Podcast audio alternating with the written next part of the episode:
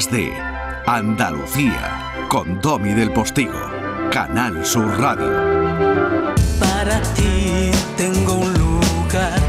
Así fue, ¿no, Jesús? En realidad, bueno, es un placer tenerte aquí este ratito. Gracias por haber venido, Jesús Lo Reina. mismo digo y las gracias siempre a ti, querido Domi. No, no, no, a ti, a ti, a ti. Podemos estar 20 minutos dándonos las gracias. Entonces fue así, ¿no? Dije, ¿y usted por qué ha elegido la flauta? Porque pesaba poco. Por eso fue, ¿no? Sí, yo leí el violín porque me lo podía llevar a todos lados. Te lo podía llevar a todos lados, el violín era No, que- bonito. que, es un puntazo, ¿eh? Porque uno crea un vínculo con su instrumento que no es que no es que sea como una persona que quieres o, o como un buen amigo o como una novia, es que es parte de ti. Es, es una extensión de tu alma. Entonces, el tener un instrumento que tú puedas crear ese vínculo, no solo emocional, sino físico, eso es un puntazo. Es un puntazo. Sí. Y, y además, eh, el tener un instrumento que es la herramienta del desarrollo de tu personalidad y de, y de tu y de tu carrera, quiero decir, de tu vida, de tu profesión, de tu economía. O sea, Exacto. eh, dicho en plata, ¿no? O sea, eso. Sí, eso me, es- me alegra que, que menciones esos aspectos que, que son prácticos, porque para mí el violín eh, es un reflejo fiel de la vida con todas sus cosas, sus cosas buenas, sus cosas malas, sus cosas espirituales, su- su- sus cosas amorosas y sus cosas prácticas. Es imposible olvidarnos de, de uno de esos elementos, como uno de ellos no exista, ya la música no puede florecer. Rey, Jesús Reina, algo mm, en el plano amoroso también tiene que ver con el violín, porque Ana y tú formáis un dúo de cuerdas. Claro, en- y lo mismo te digo, al final, cuando un dúo es un dúo de verdad, deja de ser dúo y se funden en una sola persona. Y eso es lo que ocurre. Entonces el violín ya en vez de tener cuatro cuerdas ya tiene ocho. Toma. Y, y un violín es la extensión del otro y el otro del uno. Y así, así se hace la música, así se hace la música de cámara, el cuarteto, la orquesta. Es una extensión una cosa de la otra. Entonces siempre va a ser parte de lo mismo. Bueno, en el caso de Ana y tú habéis eludido la competencia porque Ana toca la viola, que no es exactamente lo mismo. No, ahí, ahí te tengo que quitar la razón. Ah, vale, vale, Porque quítamela, quítamela. Toca el violín y yo sí toco también un poco la viola. Ah, Sí. entonces ella también es violín. Ella toca el violín y yo toco un poco la viola. Entonces, Lo que pasa, pero has visto cómo nos fundimos tanto que te creía como que era ella ella la que lo más hacía. alta y más guapa y más vikinga que tú, Perdona, probablemente... Perdona. Perdona, pero te voy a tener que dar la razón. Mucho perdona, pero te voy a tener que dar la razón. Quid pro quo, que, que yo, que pienso, otra. que yo pienso, bueno, ¿y cómo lo he hecho? no, desde luego que, que me siento un hombre extremadamente afortunado porque he encontrado a alguien que, que ¿sabes qué? Que, que me dio en un principio lo más importante, que era la amistad. Y la amistad ha sido la, la base de nuestra relación. Y eso, yo soy una persona amistosa, ¿no? Pero eso se lo debo a ella, que desde el principio fue alguien que estuvo ahí como amiga, escuchándome, en- nos dábamos el espacio que necesitábamos. Era algo que yo creo que es la base de una relación sana, ¿no? Claro. Y si te pido que me dibujes en una pincelada, Ana, ¿qué te sale?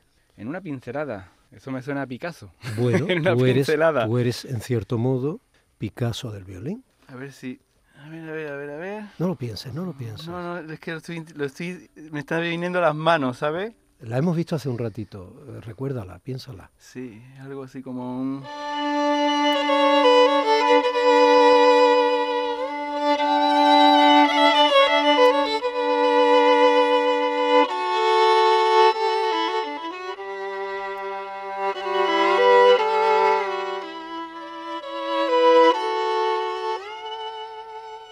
Qué bien habla Ana español ya. ¿Has visto? Y que bien habla con el violín, ¿verdad? Sí, oh, A través de mi violín habla. Yo la he visto. Sí, Ana tiene un, además un español que es andaluz. Y, y a mí me, me encanta eso. Porque es parte de su identidad. Es parte de, de su ser. Nosotros vamos a Noruega y los dos echamos de menos Málaga a los cuatro días. Mira Porque que queremos Ana esa tierra. es noruega, hay que decirlo. Sí, sí. Y Noruega es un país que, que tiene muchísima pureza. Los noruegos, a mí me gusta decir que, que son como los españoles pero callados. Son como los andaluces pero callados. En el momento que establece cierto vínculo o hay cualquier cosita en común y, y- y- y se abren, pero no son personas, no es que ni se, ni se abran siquiera, la puerta la tienen abierta, pero es que, que entren o que salgan de ahí Mm. son muy parecidos en Las carácter. personas del norte, de cualquier norte, suelen ser un poco así. Sí, sí. ¿eh?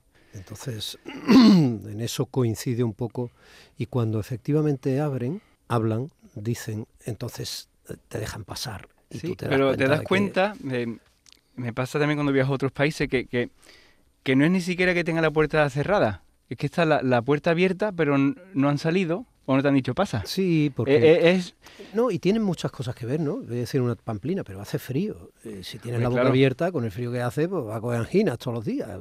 No y sé, hay que son- con el frío, ciertamente hay que economizar la energía. Hay que economizar la energía, hay que tener la boca cerrada. Y al Sí. mismo tiempo hay que estar abrigado. No es lo mismo que aquí, que es que te dan la mano y ya te están rozando con la carne Claro. del brazo, porque vamos de Sí, manga sí. corta mucho tiempo. Todo eso influye en la mecánica del ser humano de- del carácter de relación, ¿no? Claro, pero todo eso al final Pero no en el son- corazón. Eso es, son accidentes. Claro. Me explico, son las facciones de la cara, es el color de la piel, Mm. es el exterior, el envoltorio. Lo que hay en el interior, la esencia, es idéntica. Y aquel eh, niño, rey para los suyos, pequeñito, con cuatro años, que ya tocaba el violín de su abuelo, que era un violín del verdial. Bueno, tu abuelo te dio aquel violín chiquitillo, de todas formas, que supongo que aquello no. Yo no sé cómo te diste cuenta de que ese instrumento era tu tabla de náufrago en los momentos difíciles y al mismo tiempo tu yate de lujo en los éxitos, ¿no? Pero empezaste a viajar, mm, ahí tuvo que haber decisiones muy potentes de por medio y, apretar eh, mucho eh, tu familia pensando en ese niño tan chico que eh, coge esas becas internacionales tan importantes, se va a vivir a Gran Bretaña, se va a vivir a Estados Unidos, se va de todo esta para ¿Y tú en algún momento sentiste miedo en esa, en esa vorágine Mm, sí, claro. No sé exactamente de qué, pero tal vez de lo desconocido, pero el miedo siempre iba unido a, la ilusión. El miedo de, lo desconocido, pero la ilusión por conocer. Y siempre ha ido de la mano, porque yo creo que en este bello mundo de la música tienes que lanzarte a lo desconocido. Que en nuestro caso, cuando estamos tocando, es el futuro, el siguiente segundo, Mm. ¿no? La siguiente frase. Mm. si no te lanzas, si no, si no te lanzas al vacío, y no es ni siquiera que te enfrentes a esos miedos, pero que dejes que formen parte de ti, no se pueden dar esos pasos que damos en la vida cada día y, y- y de levantarnos de nuevo con ilusión, con ganas y hacer cosas, ¿no? Entonces creo que el miedo ha existido siempre y siempre debe existir, pero también la ilusión, la esperanza y la fe en, en- en lo desconocido, en, en lo que está por conocer, ¿no? Mm. Y yo creo que cuando dice ¿no? el, el- el violín, esos verdiales, eso para mí tenía unas connotaciones de hogar. Eso para mí es lo conocido. De algún modo es lo que yo he llevado dentro como, como no sé, como el niño que tiene una mantita que, que la toca porque lo reconforta, ¿no? Eso para mí son los verdiales, el folclore. Eso representa a mi abuelo, mi familia, mi hogar, el, el- olor a, a- a monte de Málaga. E- Es, eso siempre me ha reconfortado. Y lo desconocido o lo, o lo de por conocer es la modulación a, a Mozart, a, a Vivaldi, al hip hop, a otras cosas, ¿no? Perdona que te haga una pregunta tan pedestre. Tan, eh, ¿Qué vale el violín que tienes ahora mismo en la mano? Pues si vale mucho lo voy a vender, ¿eh? Porque la cosa está muy mal. pues no lo sé. ¿Qué puede Eh, valer? Quiero decir, ¿qué puede, puede valer? Eh, sinceramente, es que no digo no lo sé por, por contestar algo, pero es un instrumento que no se sabe qué es lo que es. Que, que lo hemos conseguido hace muchos años O sea, que porque no- mi padre es un, es un- un entusiasmado de los instrumentos. ¿Podría ser un Stradivarius? No, No. un Stradivarius no. No. un Stradivarius no. Pero verdaderamente es un instrumento francés, seguramente, por el aspecto que tiene, de la escuela de, de Vion, que fue un gran maestro. Entonces, igual él tuvo algo que ver Hmm. en, en cómo se desarrolló ese instrumento, igual no. Creo que es difícil acertar porque él tuvo un taller en el que se hicieron muchísimos instrumentos y algunos lo hacía él, algunos no. Entonces, en- Bueno, suele pasar con los luthiers, eh, grandes luthieros, legendarios luthiers de Exacto. instrumentos. Me acuerdo de aquella película El violín rojo que, Oh, que fascinante. iba... Ah, claro, a ti, ¿cómo no te va a Fascinante. gustar? Es lógico, que- cómo ese violín iba pasando de mano en mano, de época en época, ¿no? Sí.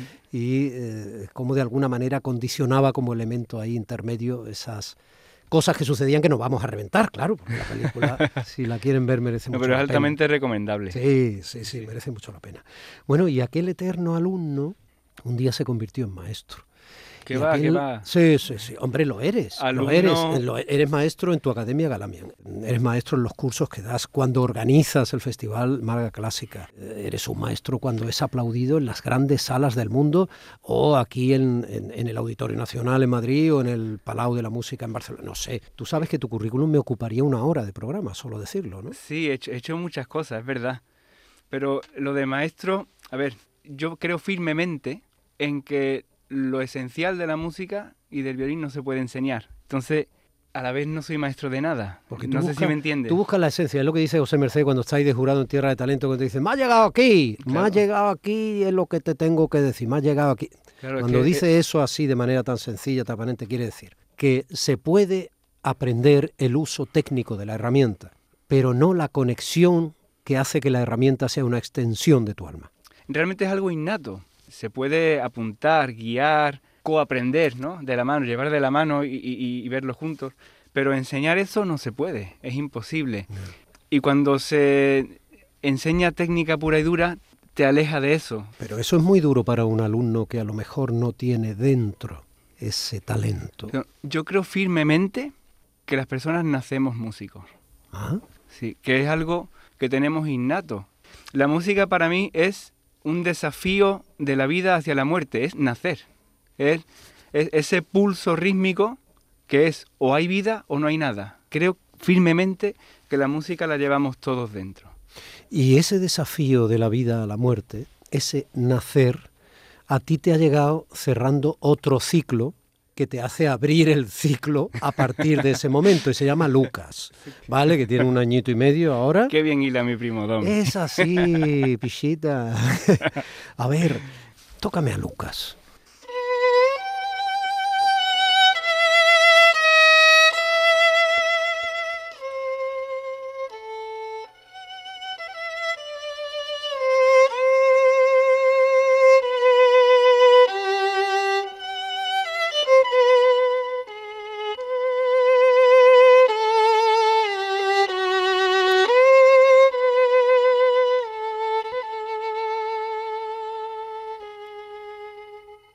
Hay mucha dulzura ahí. Ahí hay, yo he sentido una tristeza y alegría inseparables. Es La, la alegría de, de ver esa vida, su sonrisa y a la vez no es exactamente la tristeza, pero el saber que está en un mundo difícil en el que va a sufrir y vamos a sufrir por él, por amor, ¿no? Eso es ser padre, Jesús. Mm. Es, es- es que está- es eso, eso es ser padre. Mm. Hay un antes y un después, tu vida adquiere un sentido denso por primera vez, es menos etérea, te vacuna contra el cinismo, en mi caso, que sabes que soy un padre medio abuelo, porque vuelves a tener esperanza en el ser humano viendo cómo crece un ser humano, ¿no? cómo es en realidad cuando viene al mundo y cómo se va desarrollando, y asumes la responsabilidad de intentar darle la mejor educación posible como el mayor regalo, o sea, tu esfuerzo, tus nos, es un coñazo, ¿eh? con perdón, aunque esto no se puede decir en la radio. Pero Yo- ya, ya entiende es- el no, ¿eh? Ya Mm. entiende el no. Sí. Es, me hace una gracia. Porque cuando va a hacer algo que sabe que no, desde que tiene un año y poco, mira, mira y hace... "Mm, mm", y, y- y hace el gesto de no con el brazo. Ya, y- verá- ya verás los momentos de rebeldía adolescente que puede tener con tres años, por ejemplo. Tú vas a decir, ¿esto cómo es posible? Entonces ya verás los retos, cómo intentará ir definiendo. Y ya verás cómo vas a ir. Yo recuerdo una vez que le dije al pediatra de mi mayor, de mi Gabriel, recuerdo una vez que le dije, es que se levanta riéndose y tal y cual. Ya, eh, perdón usted mi ignorancia, ya sé que los niños, y ella me dijo, pero qué niños ni niños, son personas. Claro. Unos se levantan riéndose, otros no. Sí, otros son más pacatos, otros son más tímidos, otros son más arrojados, otros son más activos. Otros... Y yo, bueno, perdone, perdone. Y ya, ya de algún modo ahí se ve lo que va a ocurrir. Personas, claro. De ahí se ve. Desde chiquitines o chiquitinas son personas que van manifestando cómo van a desarrollar su peculiaridad como seres humanos, su personalidad. Es fascinante. Supongo que le gustará la música al tuyo, todavía es muy chiquito. Sí, le gusta bailar, le gusta el, el violín, intenta poner sus deditos y... Mi chico baila hasta la música del telediario. Sí. Te lo digo en serio.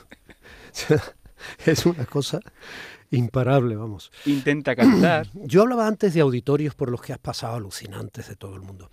Pero es que también has dado conciertos, por ejemplo, en el Queen Elizabeth, que es uno de los cruceros más eh, legendarios y gigantescos que existen. Hoy que me gustó esa experiencia. Pero es tremendo. ¿Pero cómo puede tener un barco un auditorio de cerca de mil personas? Sí, no, es alucinante. Dos Dos. Tenía Dos. un auditorio que era más tipo teatro y uno un poco más abierto, tipo salón vienes, para hacerte que te hagas una idea. Y mm, una experiencia alucinante, pero la, te voy a decir la verdad, no por tocar, que también, que una de las cosas que me gustaba de tocar allí era cómo la actividad era simplemente parte de la cotidianidad de la gente en el barco. Entonces eso le Ujú. daba una naturalidad que a veces se la quita el corsé del concierto es a las 7 Claro. Y se toca esto, eh, ¿sabes? Era algo muy orgánico, muy natural. Bueno, muy orgánico eso y muy orgánico que estás tocando y va surcando, va surcando el océano. Es que Claro. Y eso es, esa es la otra cosa, que tenían allí un, bueno, aparte de que solo se veía agua por todas partes, tenían un mapa digital y yo cuando veía ese azul y pensaba, durante cuatro días solo voy a ver eso y no hay nada que me pueda molestar. Eso me daba una sensación de paz y de tranquilidad Guau. Que la he vivido muy pocas veces. El, el poder verdaderamente abstraerte de cosas, bueno, que, que a veces a veces nos involucramos con cosas que son insignificantes mucho tiempo, ¿no? Y el poder estar abstraído de todo eso fue alucinante. Rey Jesús Reina, terminamos este ratito aquí. Siempre nos pasa lo mismo, podríamos empezar aquí, pero eh, llegamos cerca, son 20 minutos. Y si te pido que me toques algo navideño para terminar, pero navideño tuyo, que a ti te suena Navidad, no tiene por qué ser un villancico. A ver.